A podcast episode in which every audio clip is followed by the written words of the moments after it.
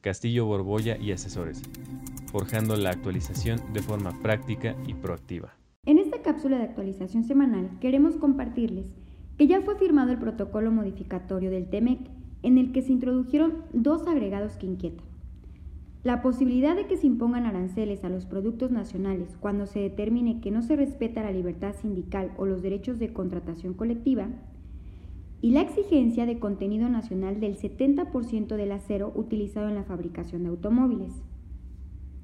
Nos hubiese gustado que la representación mexicana se aprovechase de esta renegociación para establecer candados que impidan que el gobierno norteamericano amenace con imponer medidas arancelarias para presionar a nuestro país en temas por demás ajenos al intercambio comercial.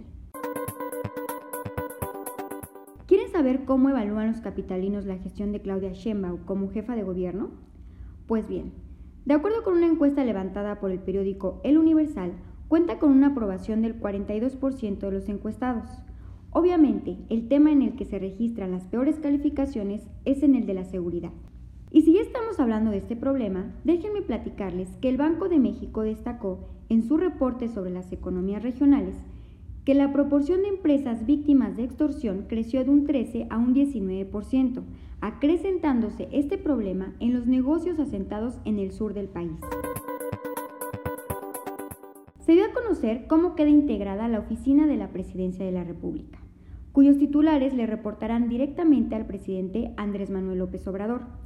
Dicha oficina queda conformada por 10 unidades administrativas y un dato curioso es que representan el doble de la que en su momento contaba Peña Nieto. Entre las unidades de nueva creación encontramos a la Coordinación de Programas para el Desarrollo, la Secretaría Técnica del Gabinete, la Coordinación General de Política y Gobierno, la Coordinación de Estrategia Digital Nacional y la Coordinación de Memoria Histórica y Cultural de México. De acuerdo con cifras dadas a conocer por la Unidad de Inteligencia Financiera, de enero a octubre se presentaron 140 denuncias por presuntos actos de lavado de dinero, de los cuales la mayoría fue por delitos fiscales y actos de corrupción.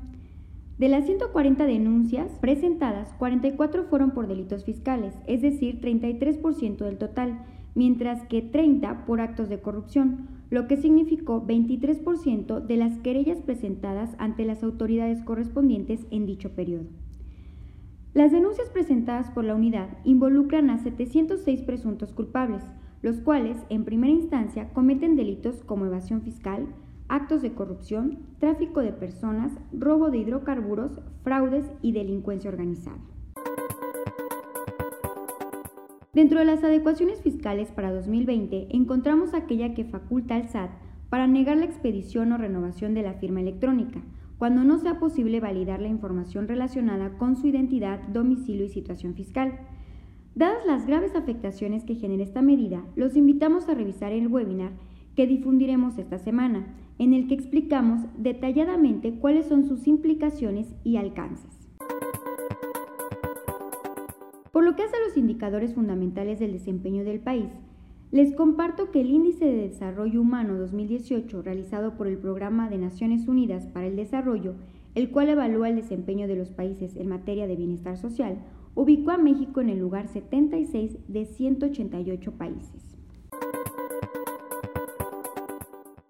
Si requieren de información más detallada sobre los temas abordados, pueden contactarnos en www.aboempre.com.mx les recordamos que este miércoles 18 de diciembre tendremos nuestra sesión de actualización en línea, en la que revisaremos aspectos relevantes de la facturación instantánea, entre otros temas.